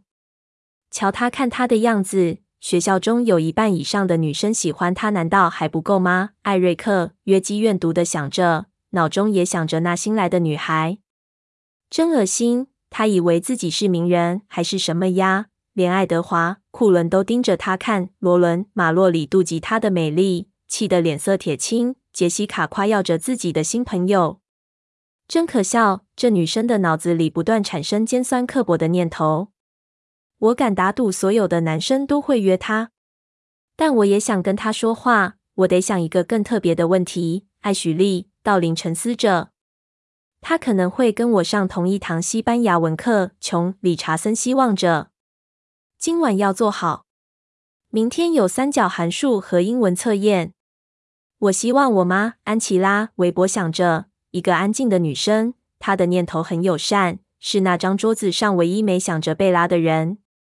我能听见屋内所有人的想法，听见他们脑中的大小念头，但这个新来的转学生脑中一片空白，我听不见任何一点声音，只能从他的眼中知道他可能的想法。当然，当他跟杰西卡说话时，我能从杰西卡脑中听见他的话，我不必读他的想法，就能听见他开朗的低声私语。从长屋的另一头传来。那个红褐色头发的男生是谁？我听见他问，一边用眼角余光瞄着我。当他发现我也在看他时，很快的移开目光。如果我能听见他真正的声音，我应该就能从他的声调中知道他的想法。但我听不见，所以无法评估，这让我感到沮丧。通常人们的念头可以从声调中略知一二，但这文静羞怯的声音我不熟悉。和屋内千百种萦绕的噪音都不同，我很确定，这对我完全是新的体验。哦，祝你好运，你这个笨蛋！杰西卡在脑中先评论了一下，才回答那女孩：“那是爱德华，他很帅，但不用浪费时间在他身上。他不约会的。显然，他觉得这边所有的女孩都不够美。”他嗤之以鼻地说。我转过脸，隐藏我的窃笑。杰西卡和他的同学们完全不知道，他们对我一点吸引力都没有。这对他们而言是件多么幸运的事！莞尔一笑之后，对那个我完全无法了解的女孩，我涌起一股奇特的冲动。那新女孩并没有察觉出杰西卡话中的恶意，我却有股奇怪的冲动，想挡在她跟杰西卡之间，想保护贝拉，指望不要受到杰西卡不怀好意的煽动。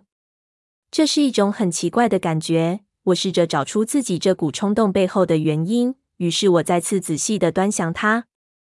可能只是被埋藏已久的保护天性，因为她的虚弱而被勾起罢了。那女孩看来比其他同学都还要娇弱，她的肌肤白皙，让人觉得她似乎无法抵御外界的一切。我能看到白皙肌肤下的泛红血管，感到血液与脉搏的律动。我不该想这些的。我对目前选择的生活方式很满意，但现在我和贾斯伯一样饥渴，我不能让自己陷入诱惑。他皱着眉头，好像有点被弄糊涂了。我可以明显看出来，他满怀紧张，跟这群人坐在一起，努力跟陌生人说话，知道自己是话题焦点。我能从他薄弱的肩膀微微隆起的样子，猜到他有点害羞，因为害怕受到别人的回绝或冷落。但我还是只能用猜的，用看的，用想象的。这真是前所未有的挫折。这个出乎我意料的女孩，我仍然听不见她脑中的想法，完全听不见。为什么？我们可以走了吗？罗斯利低声问着，打断我的专心。我松了一口气，移开对那女孩的凝望。我不喜欢这种挫败的感觉，这让我很气恼。我之所以对他的思想有兴趣。完全是因为我听不见。等我破解他的想法后，我对这点毫不怀疑。我一定会找到方法的。我知道他的想法应该会和其他人一样，都是些琐碎无聊的念头，不值得我花费力气。所以那个新来的也一样害怕我们吗？艾米特问我，像以前一样等着我的回答。我耸了耸肩。其实他对这个问题一点都不感兴趣，我也不该有兴趣。我们一同起身离开餐厅。艾米特、罗斯利和贾斯伯都装成高年级生，这样的角色远比他们真正的年龄年轻多了。他们走向他们的教室，我则往一年级的生物课教室走去，准备迎接又一堂无聊的课程。生物老师班纳先生，一个中等智商的男人，不管他多努力授课，应该都变不出什么新把戏，让有双硕士学位的人吃惊。走进教室，我坐在座位上，打开书摊在桌上。其实他说的，我早就全都会了。我是唯一独占一张桌子的学生。那些人类不够聪明，不知道自己在惧怕我，但他们的直觉让他们下意识远离我。学生三三两两吃完午餐进来，教室快坐满了。我靠着椅背，等着时间经过。再一次，我真希望我能睡着。当安琪拉·韦伯陪着这位新转学生走进教室时，可能因为我一直在想他，他的名字立刻抓住我的注意力。安琪拉心想，贝拉似乎和我一样害羞，我想他今天一定很不好受。真希望我能对他说些什么，但可能会是一些蠢话。好耶，麦克纽顿想着，转过身看着这两位女孩走进来。我努力聆听贝拉使望站的位置，但跟中午一样，还是什么都听不见。她的脑中还是一片空白，这让我既恼怒又气馁。她朝我走近，穿过我身旁的走道向老师走去。可怜的小女孩。只剩下我旁边的空位，很自然的，我挪动书本，将属于他的桌面空出来。但我怀疑他是否真能在这儿感到舒适，因为他是学期中才加入的。坐在他旁边，或许能让我破解他的秘密。我以前不用这么接近，但我可能会发现根本没有值得听的内容。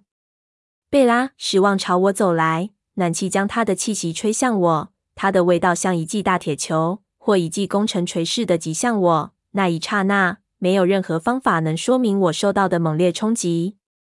直觉告诉我，我不能太靠近这个人类。我残存的人性不多，我担心我会把持不住。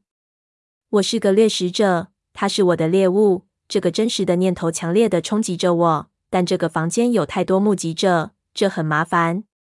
我忘记我想要了解他脑中念头这件事了。他的想法一点都不重要，反正他不会有多少时间可以再想。我是个吸血鬼，他血中的味道是我在过去八十多年来闻过最甜美的。我从没想过人间竟然有这样的美味存在。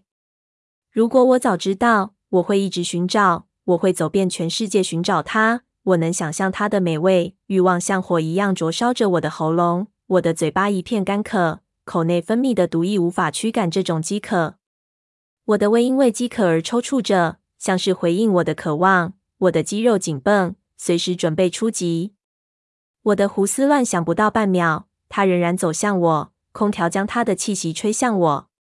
他边走过来，眼睛边偷瞄着我，显然是打算偷偷坐下。然后他的目光迎上我的，我在他的大眼睛中看到自己的反应。他脸上震惊的表情救了他自己一命。我顿时清醒过来。但事情还没结束。当他看见我的表情，他的脸颊再次泛红，让他的肌肤变得比之前更为诱人，是我看过最美丽的。他的气息让我整个脑袋混沌不清，完全不能思考。我强烈的渴望着，拒绝控制自己，整个人混乱极了。他现在走得更快了，好像他知道该逃走似的。他急忙的行动暴露出他的笨拙。他被绊了一下。踉跄蹒跚的往前走，差点摔倒在我前面那个女生的座位上，娇柔又虚弱，比一般人还好对付。我试着专心在她眼中看到的我，我发现自己的表情带着强烈的反感与嫌恶。我体内怪物的表情，我花了数十年努力与坚定的决心想要隐藏的表情，竟然会在此刻如此轻易的流露出来。她的味道再次包围着我，驱散我脑中的沉思。几乎让我冲动的想推开椅子站起来，不行！我的手紧紧抓住桌缘，我试着控制自己坐在椅子上。这张椅子承受不住我的冲动，我的手压挤着桌子的支柱，整个手掌都是刺入的木屑，我的手指深深嵌入木头内。要破坏证据，这是基本规则。我很快把指尖的木屑化成粉末，一点不留，只剩手上的小洞和地板上的屑片。我用脚将之抹散。破坏证据，还有附带的损害。我知道现在发生什么事了。如果那女孩一直坐在我旁边，我一定会杀了她。但教室中那些无辜的旁观者怎么办？一共有十八位无辜的学生和一位教师都不能活着离开教室。他们会看到一切。我一想到我即将做出的事，就让我瑟缩不已。就算在我最糟的时期，我也从未做出太过残暴的行为。在过去八十几年来，我从未猎杀无辜的人，但现在我却计划要屠杀现场这二十个人。我脑中浮现我自己那怪物的嘴脸，似乎在嘲讽着我。虽然一部分的我因为这怪物的嘴脸而颤栗，但一部分的我却仍在策划着：如果我先杀了这个女孩，我只有十五到二十秒的时间，在其他人类反应之前杀光他们。这段时间应该够，因为他们一开始可能搞不清楚发生什么事，他也不会有时间尖叫或感到疼痛。我不会残暴地杀死他，我只需要吸一小口我渴望的这个陌生人的血，然后我要阻止其他人逃跑。我不用担心窗户，太高也太小，没有人能利用窗户逃出去。只有门，只要关上门，谁也逃不掉。但当他们乱成一团，痛苦尖叫时，要花很多时间才能一一摆平所有人。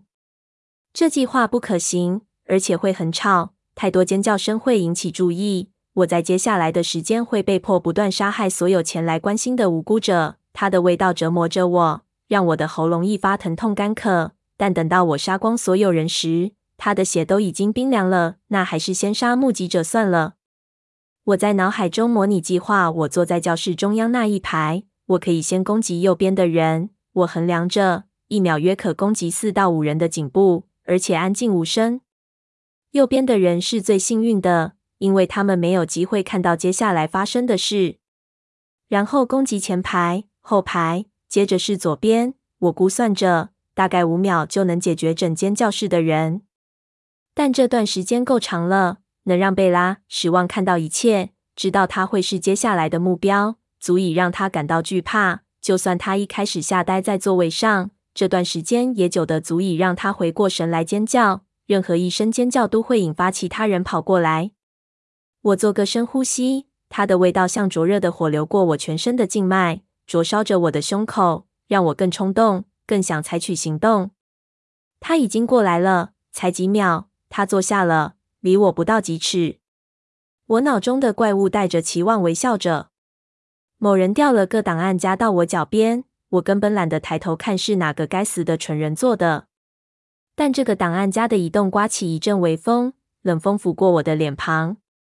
那短短的一秒足够让我清醒，在那宝贵的一秒内，我看见心中有两张面孔，一个是我之前也没看过的能杀死人的红眼怪物。我已经不去算可能杀死多少人了。我为自己找借口，不过就是谋杀罢了。一个杀手中的杀手，一个凶手，一个软弱的怪物，充满错综复杂的情绪。我竟然在这边决定别人的生死。我跟自己妥协，我不过是喝人类的血，但那是最粗略的定义。我的受害者将变成像我一样的怪物，永世停驻在黑暗中。另一张脸是卡莱尔的脸，这两张面孔没有任何相似之处。一个是明亮的日，一个是黑暗的夜。卡莱尔并不是我真正的父亲，我们没有血缘关系，所以我们之间并没有什么相似的地方，除了肌肤和眼珠。我们虽然都有苍白的肌肤，但那只因为我们都是吸血鬼，所有的吸血鬼都拥有冰冷苍白的肌肤。我们眼珠的颜色相似，只是反映出我们的选择。虽然我们的本质截然不同，我却在脑中想象他的身影，并开始反射他的行为。在某种程度上，经历过这七十多年来的岁月，我接受他的选择，进而跟随他的脚步。即便我依然是我，但他的智慧似乎改变了我某些外表。我的唇线隐藏着和他一样的同情，我的眉头拥有像他一样的耐心。但这些微小的改变都消失在这张怪物的脸上。只要在几个月，我就会变回带着兽性的我，我的创造者。也是我的导师和我的父亲，对我多年的改造将完全功亏一篑。我的眼睛将再次变成恶魔的红眼珠，我跟他之间的相似点将完全消失，再也不会出现了。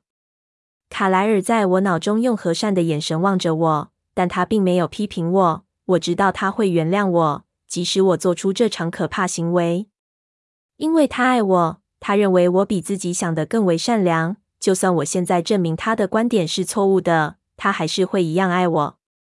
贝拉失望在我旁边的椅子坐了下来，他的移动近乎笨拙和僵硬，是因为恐惧我吗？他泛红的双颊让血液的香气无情地笼罩我全身。我马上就要向我的父亲证明他看错我了。这个痛苦的事实像火一样灼烧着我的喉咙，让我全身痛苦不堪。带着厌恶自己的情绪，我将座椅转向，避开他。连我自己都讨厌这个即将要杀死他的怪物。他为什么要来这边？为什么他要存在？为什么他要毁了我仅有的一点平静？为什么这个让我恼怒的人会出生？他会毁了我。一股激烈又不理性的仇恨突然涌起，传遍我的全身。我转过脸，不愿意看他。这个怪物是谁？为什么要是我？为什么要是现在？为什么只因为他恰巧选中此地？出现在这个小镇，就要逼得我失去一切吗？为什么他要来这里？我不想变成怪物，我不想杀害这间屋子内所有无辜的孩子，我不要失去我花了一辈子的牺牲和抗拒才取得的一切。我不能这样做，我不能把它变成像我一样的邪恶怪物。它的味道是最主要的问题，它血中的香味不断飘向我。如果有方法可以抵抗的话，如果有另一股清静的强风吹进我的脑中，或许能消退我残酷不堪的念头。贝拉失望甩着她浓密的长发，红褐色的秀发往我的方向飘扬。他是不是疯了？他似乎在鼓励我这个吸血鬼，在嘲讽我。没有任何风能将他的气味从我身旁吹散，很快我就会失去一切。不，就算没有风能帮助我。但我可以不要呼吸，我闭住呼吸，让空气不要再流进我的肺。我马上感到轻松许多，但并不完全有效。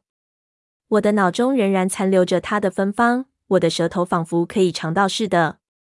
我挡不了多久的，但也许我可以撑过这一小时，只要一小时。等到下课，所有的学生都会离开教室，他们就不会变成无辜的受害者。只要我能撑过这短短的一小时，不呼吸是种相当难受的感觉。虽然我的身体并不需要氧气，但这违反我的本能。在压力下，我特别依赖感官能力。狩猎时能为我引导方向，在危险即将发生时，能让我在第一时间产生警戒。虽然我不常遇到危险，但自我保护是我们这类生物的天性，和人类一样。虽然难受。但我要挺住，只要忍住，我就不会再闻到它的气味，我的舌尖就不会一直渴望想品尝在它白皙清亮皮肤下沸腾温热的血液。一小时，只要一小时，我不能再想它的气息和味道。这沉默的女孩将她的秀发放下，挡在我俩之间。她轻身向前，头发散落在文件夹上。我看不到她的脸，无法从她的眼睛，她那深邃的大眼睛。读出他现在的感觉，这就是为什么要解开发辫、弄散头发的原因吗？不让我看到他的眼神，是因为恐惧，还是因为害羞，还是想在我面前隐藏他的秘密？之前因为听不见他脑中想法而兴起的气恼正逐渐消退，我现在涌起的情绪偏向需要和恼恨。我恼恨身边这个娇弱的女生。厌恶他身上热气传出的气味，紧紧依附在我身上。我爱我的家人，我的梦想是让自己变得更好，所以我讨厌他，讨厌他让我变成这个样子。这对阻止我一点帮助都没有。是的，我之前的气恼已经消退，但对我没有帮助。我满脑子仍然想象着他的滋味该有多好，这念头一直挥之不去。我的脑海中充斥着怨恨和气恼，我的耐心即将耗尽。这一小时到底结束了没？当这一小时结束后，他就会走出教室。那时我该怎么办？我会走向他，向他自我介绍：“嗨，我是爱德华·库伦。我可以跟你一起走到下一堂课的教室吗？”他会说：“好。”基于礼貌，就算他怕我，像我怀疑的那样，他还是会基于礼貌跟着我走，走在我旁边。我很容易就能带他走到错误的地方，停车场后面那一片浓密的森林。我只要编个简单的借口，告诉他我把书忘在我的车内，会有人注意到我是最后跟他在一起的人吗？和平常一样的雨天，两个穿着暗色雨衣的身影走到错误的方向，应该不会引起任何人的好奇或兴趣，应该也看不出是我。只不过我并不是今天唯一注意到他的学生，但没有人像我有那么强烈的感受。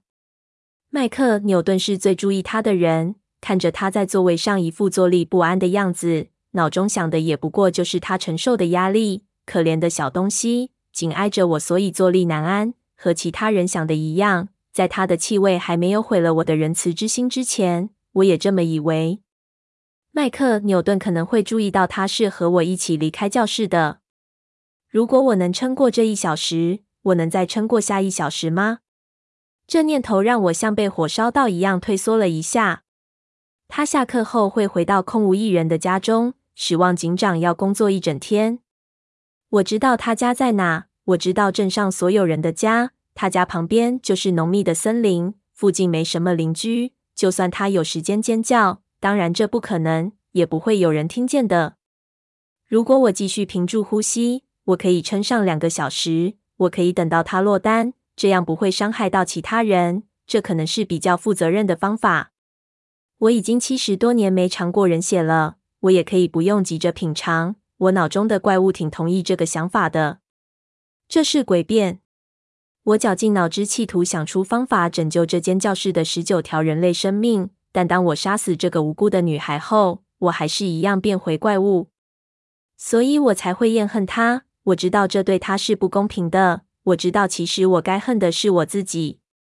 当我杀死他后，我会更恨我们两个。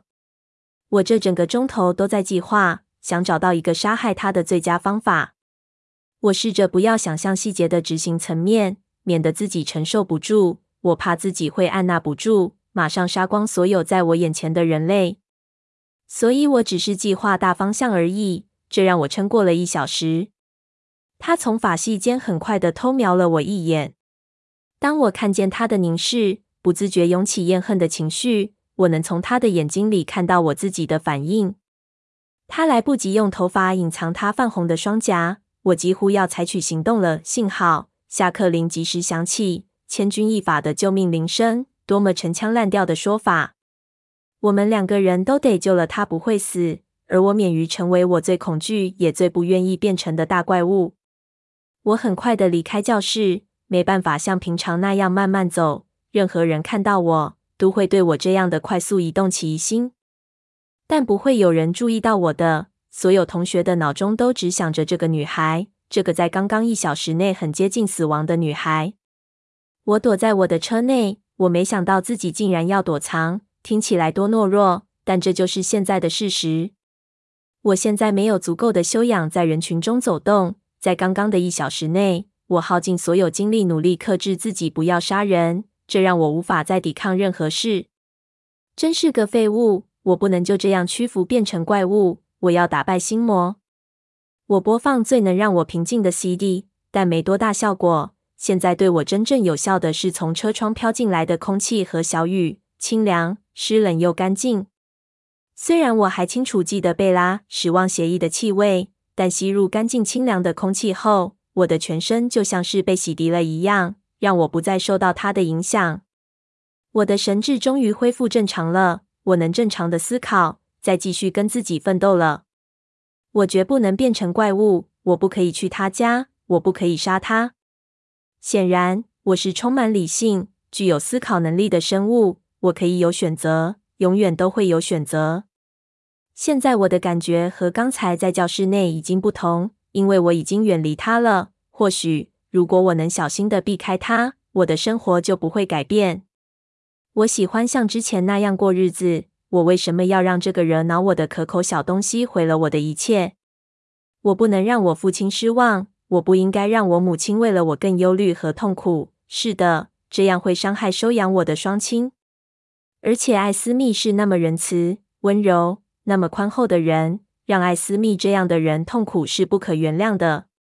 讽刺的是，我竟然会想要保护这个女孩。杰西卡，史丹利脑中对她的卑鄙念头就像是种无声的威胁。但我是最不可能站出来保护伊莎贝拉失望的人。只要她不靠近我，她根本不需要任何保护。爱丽丝到哪去了？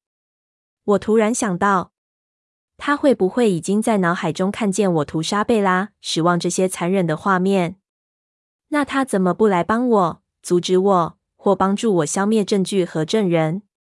还是因为他太关心贾斯伯可能发生的状况，所以忽略我可能做出的可怕行为？有可能是我比自己想的还强壮吗？我并不会真的对这女孩做出任何事。不，我知道这不可能，一定是爱丽丝太专心在贾斯伯身上。我朝他可能在的方位搜寻着，应该是英文课那栋大楼。我很快就锁定他的声音，我猜对了。他满脑子都是贾斯伯，分分秒秒仔细监测他各种微小的念头。我希望爱丽丝可以给我一些忠告，同时却也很高兴她不知道我在想些什么。她显然没看到我刚才那一小时所策划的大屠杀。我感到另一股新的灼热痛楚传遍全身，羞愧的痛楚。我不要任何人知道我竟然会有哪些恐怖的念头。如果我能避开贝拉，失望。我就能克制自己，不要杀他，即使念头还是存在。没有人需要知道怪物的痛苦挣扎，以及最后失望的咬牙切齿。如果我能远离他的味道，我知道自己一定要试一下，做出最佳选择，设法不让卡莱尔对自己失望。今天的最后一堂课快结束了，我决定将我刚想到的新计划付诸行动，总比呆坐在停车场好些。而且。万一他等一下从我旁边经过，会再次毁了我想当一个好人的努力。我再次厌恨起他了。我恨他为何拥有这股不自觉的力量，能影响我。他会把我变成我最不想要的样子。我很快的走着，太快了些。还好没有人看见。穿过小小的校园，进入办公室。我不该跟贝拉失望上同一班。我要像躲开瘟疫一样躲开他。办公室内只有接待员一个人在，跟我想的一样，但他没听见我安静的脚步声。科普太太，他那头红发显然是染的。他抬起头，眼睛睁得大大的。无论他之前见过我们多少次了，总是一副措手不及的样子。哦，她喘着气，带着一点慌乱，紧张的顺顺衣衫。傻瓜，她对自己说。我老的都可以当她妈妈了，怎么还像个少女似的？爱德华，有什么事吗？她的睫毛在厚重的大眼镜后眨呀眨的，这真令人难以忍受。我知道，只要我想，我是很有魅力的。那很简单，因为我知道对方脑中的想法，知道该说什么话，用什么姿态回应。我轻身向前，迎上他的眼神，好像我正深情地凝视他肤浅的棕色眼珠。他立刻被我的挑逗弄得心烦意乱。要达成我的目的，应该很简单。我想知道您能不能帮忙我重排课表。我用轻柔的声音问，尽量不要吓到他。我听见他心跳变快的扑通声。当然，爱德华，你想要怎么改呢？他太年轻了，太年轻了。他在心里对自己说。当然，这是错的。我老的都能当他祖父了。但如果只看我驾照上的年龄，他是对的。我想知道能不能把生物课取消，改成高年级生的科学课程，像是物理。爱德华，你对班纳先生的授课不满意吗？不是，只是这个课程我之前已经上过了。当然，你之前在阿拉斯加的学校上过资优班。他撅起嘴，考虑着，他们应该全都上大学的。我知道老师都在抱怨这四位优秀的学生反应快，考试满分，真怀疑他们是不是每一科都作弊。但瓦纳校长宁愿相信他们真的都非常优秀。我敢打赌他们的母亲有帮他们课后辅导。事实上，爱德华，物理课已经额满了。班纳先生不希望一班超过二十五名学生。我不会惹麻烦的，当然不会。完美的库伦家族从不会有任何麻烦。爱德华，这我了解。但教室已经坐满了。那我可以先退掉这堂课吗？我想利用这个时间进行独立研究。退掉生物课？他张大了嘴。真是疯了！坐着听一些你早就知道的东西会有多难？一定是班纳先生的问题。我是不是该跟鲍勃说？这样你就会差一个学分不能毕业。我明年会补回来的。可能你应该先跟父母谈谈。我身后的门被打开，但无论是谁都跟我无关，因此我没有理会，专心和科普太太商量。我轻声向她靠得更近，将我的眼睛睁得再大一些。当我的眼珠由黑色变成金色时，效果通常更好。黑色令人类感到恐惧，这很正常。拜托啦，科普太太，我让声音尽量轻柔，并且具说服力，这样应该能说服他。或者有没有同时段的其他课程可以让我转班？我想其他课应该还有名额。六小时的生物课应该不是唯一的选择。我对他展露微笑，但小心的不露出我的牙齿，免得吓到他。我的表情很轻柔。他的心跳现在跟打鼓一样快。太年轻了。他在脑中一再提醒自己不要乱想。嗯，也许我可以跟鲍勃，我是说班纳先生提一下。也许只差那么一秒，一切就会不同。屋内的氛围，我到这来的目的，我之所以轻声魅惑这个红发女人，都是为了一个理由。但现在却变了。一秒钟前，莎曼莎·威尔斯打开门走进来，将教师签名的迟到通知单放进柜台上的收纳篮内。然后马上走出去，急着要离开学校。但就在这一秒内，门敞开，吹进来的空气却震慑住我。我马上了解到，刚才第一个人进来时，那人的念头为什么没有打扰到我。我转过身，虽然我不需要转身就早已知道。我缓缓的转身，努力控制全身的肌肉，跟自己的意志力作战。贝拉失望在门边紧紧贴着墙站。手上抓着一张纸，在我凶猛残忍的注视下，他的眼睛比之前睁得更大。在这间窄小温暖的办公室内，他血液的芬芳飘散到屋内的每寸空间。我的喉咙又涌起灼烧的剧痛。我从他的眼睛看到自己的样子，戴了面具的恶魔在他的眼睛里回瞪我。我的手撑在柜台上，无力的颤抖。我不可以再回头看他。如果要杀死他，我得先杀死科普太太。两条生命，而不是二十条，挺化得来的交易。怪物焦虑的等待着，饥渴的催促我行动，但永远都有选择，我必须抉择。我憋住气，阻断空气进入肺部，专心想着卡莱尔的脸。我转身面对科普太太，听见他心中惊讶的自语，对我表情的转换感到惊愕。我用尽这数十年来的功力控制自己。试着用最平顺的声调说话。我说的很快，因为留在肺部的空气不多。那就算了，我现在知道行不通了。谢谢您。我转身冲出房间，试着不理会。当我冲过贝拉身边时，她身体透出来的温暖血气。我直接冲到停车场，一路上都走得很快。此时大多数学生都已经离开学校了，不会有人看到我。我听见一个二年级生奥斯丁·马克注意到我，但并没有起疑。库伦是从哪冒出来的？快得像一阵风似的，可能是我自己的想象吧。妈总是说。我冲进我的富豪汽车，其他人已经在等我了。我试着控制自己的呼吸，但我狂喘不止，像是刚才差点窒息似的。爱德华·爱丽丝的声音中带着关心。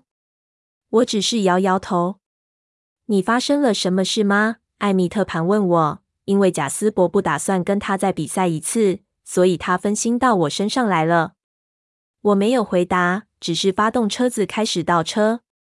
我要在贝拉失望过来之前离开这个停车场。我心中那个恶魔还徘徊不去。我把车子掉头，然后加速开走。还没上路就已经开到四十。上路之后。车速七十开过转角。我不用看也知道，艾米特、罗斯利和贾斯伯都转头望着伊丽丝。他耸耸肩，他并没看见刚才发生任何事，也没看见未来会发生的影像。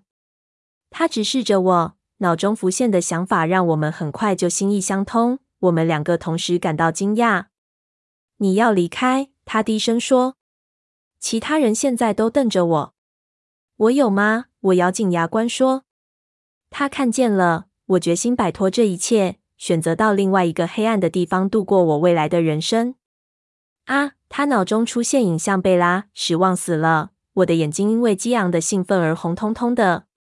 然后我会继续杀生，警方会开始寻找凶手。我会耐心的等待，等到安全再离开，再次展开新生活。哦，他再次喊着。更多影像出现。我第一次进入史旺警长的家，看到贝拉站在一个有黄色橱柜的小厨房内。当我从阴暗处朝他走去时，他背对着我，他的气味让我情不自禁地扑向他。够了！我大吼，我听不下去了。抱歉，他低声说，眼睛瞪得大大的。怪物欣喜若狂。然后他脑中的画面又变了。深夜，寂静无车的高速公路，沿路的树上都是积雪，车子飞快驰驶，时速大约二里。我会想你的，他说。艾米特和罗斯利交换一个疑惑的眼神。我们已经快要到家了。在这，让我们下车。爱丽丝说：“你要自己亲口跟卡莱尔说。”我点点头。汽车尖叫着刹住。艾米特、罗斯利和贾斯伯都很沉默。等我离开后，爱丽丝会跟他们解释的。爱丽丝轻触我的肩头。你会做出正确的事，她低语着。这并不是她看到的影像，而是命令。他是查理史旺唯一的家人，失去他会让他也活不下去的。我知道。我说，对他说的最后一点再同意不过了。他下车跟其他人站在一起，眉头焦虑地皱起。他们很快就消失在树林内，消失在我的视线内。我将车掉头，我加速开回镇上。爱丽丝脑海中的影像就像是黑暗中的一丝光芒。车子以时速九十的马力奔驰，往福克斯镇上驶去。我不确定自己该怎么做，要去跟我的父亲道别吗？还是听从我内心这个恶魔的指引？车子在路上疾驶着。